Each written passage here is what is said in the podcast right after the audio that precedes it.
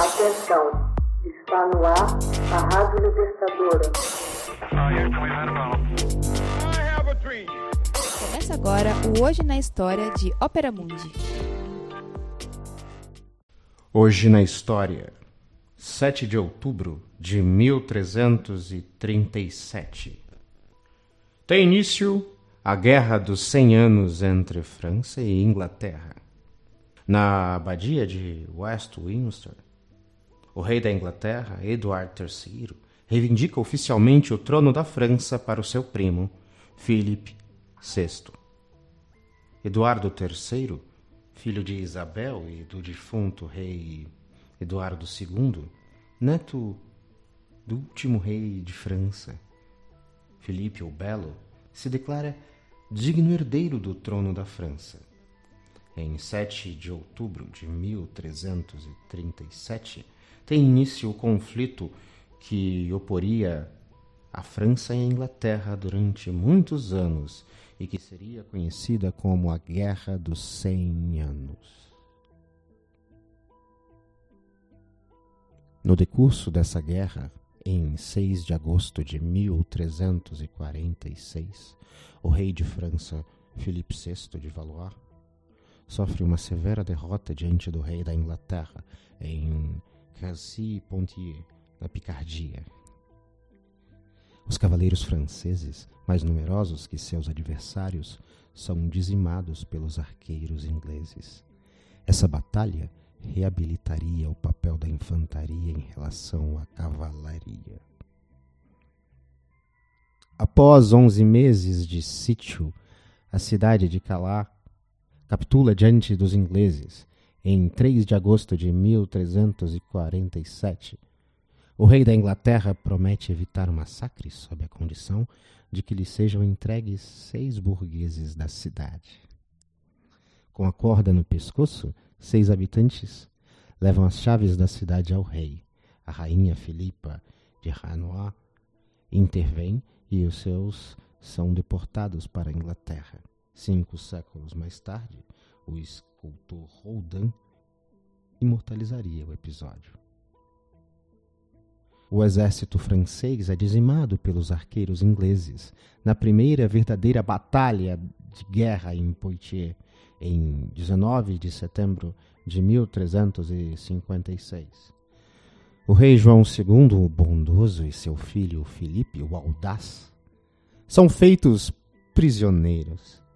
O príncipe negro os conduz a Bordeaux.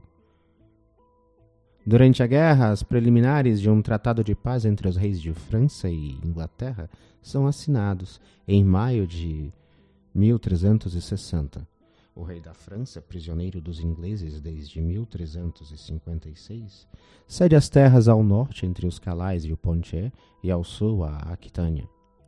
O rei inglês traz o resgate de 3 a 4 milhões de escudos e renuncia a exigir o trono de França. Os conflitos entre os dois países seriam retomados nove anos mais tarde. O condestável posto militar de maior graduação no exército, abaixo apenas da suprema chefia do rei, Bertrand de Golessin, é feito prisioneiro pelo príncipe de Gales durante a Batalha de Navarra em 3 de abril de 1367. Apelidado de o Príncipe Negro, o Príncipe de Gales prenderia o condestável em Bordeaux onde os emissários do rei de França negociariam sua libertação. De Gosselin foi libertado em 17 de janeiro de 1368. O exército francês é esmagado pelas tropas inglesas do rei Henri V em Azincourt, ao norte de Somme, em 25 de outubro de 1415. Atolados os cavalos da nobreza francesa, não conseguiram opor-se aos arqueiros ingleses.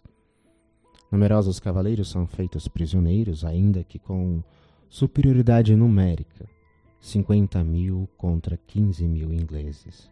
Os franceses estavam muito desorganizados. Azincourt é uma das batalhas mais mortíferas da Idade Média. Em seguida, a vitória. Ah, Henri V tomaria Normandia. Joana d'Arc. Em 10 de setembro de 1419, o Duque da Borgonha, João Sem Medo, é assassinado em Montreux por um partidário do Delfim, Charles, herdeiro do trono de França. Charles se convence, doze anos depois, de vingar o assassinato de Luís de Orleans. O crime reacende a querela entre os Armands e os Bourguignon, dividindo os franceses já debilitados pela derrota em Azincourt. Charles é deserdado pelo pai. Charles VI, o louco, teria de esperar dez anos para que uma certa Joana d'Arc o ajudasse a retomar o trono de França. O Duque de Bourgogne, Felipe o Bondoso e o rei da Inglaterra, Henri V, assinam em 21 de janeiro de 1420 o Tratado de Troyes, que entrega a França aos ingleses. E é o resultado da derrota francesa em Azincourt e a divisão do reino. O Delfim, Charles VI, só reina sobre a metade sul da França. Seu conselho e sua corte são itinerantes.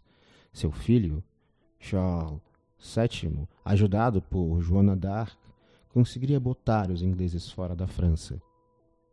Em 29 de abril de 1429, a jovem Lorena Joana d'Arc se dizia enviada de Deus para proclamar a legitimidade de Charles e expulsar os ingleses do reino.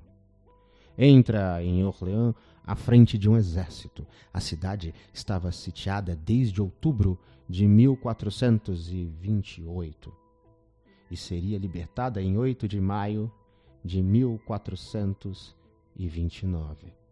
Joana d'Arc levaria Charles VII a ser coroado na Catedral de Reims em 17 de julho de 1429. Joana d'Arc, que jogou um papel decisivo na libertação de Orléans, é capturada em 23 de maio de 1430, em Campron, por um mercenário a serviço do Duque de Borgonha, Jean de Luxemburgo, e vendida aos ingleses por 10 mil libras. Acusada de heresia, Joana, a Virgem, comparece diante de um tribunal em Rouen, composto de 40 membros e presidido por Pierre Cranchon, bispo de Beauvau. A primeira sessão, pública, teria lugar em 21 de fevereiro de 1431 na Capela Real do Castelo de Rouen. Em 24 de maio, Joana d'Arc abjuraria e reconheceria seus pecados antes de se retratar em 28. Joana seria queimada viva na praça do velho mercado em Rouen em 30 de maio. O rei Charles VII, a quem havia salvado, não fez qualquer gesto em seu favor. O exército francês consegue uma vitória decisiva na cidade girondina de Castellón. Essa batalha, travada em 17 de julho de 1453, marcou o fim da Guerra dos Cem Anos. Os ingleses renunciam a qualquer porção do território francês e o abandonam completamente. Hoje na história. Texto original Max Altman. Narração José Igor. Edição Laila Manoeli. Você já fez uma assinatura solidária de Opera Mundi? Com 70 centavos por dia, você ajuda a imprensa independente e combativa. Acesse www.operamundi.com.br/apoio.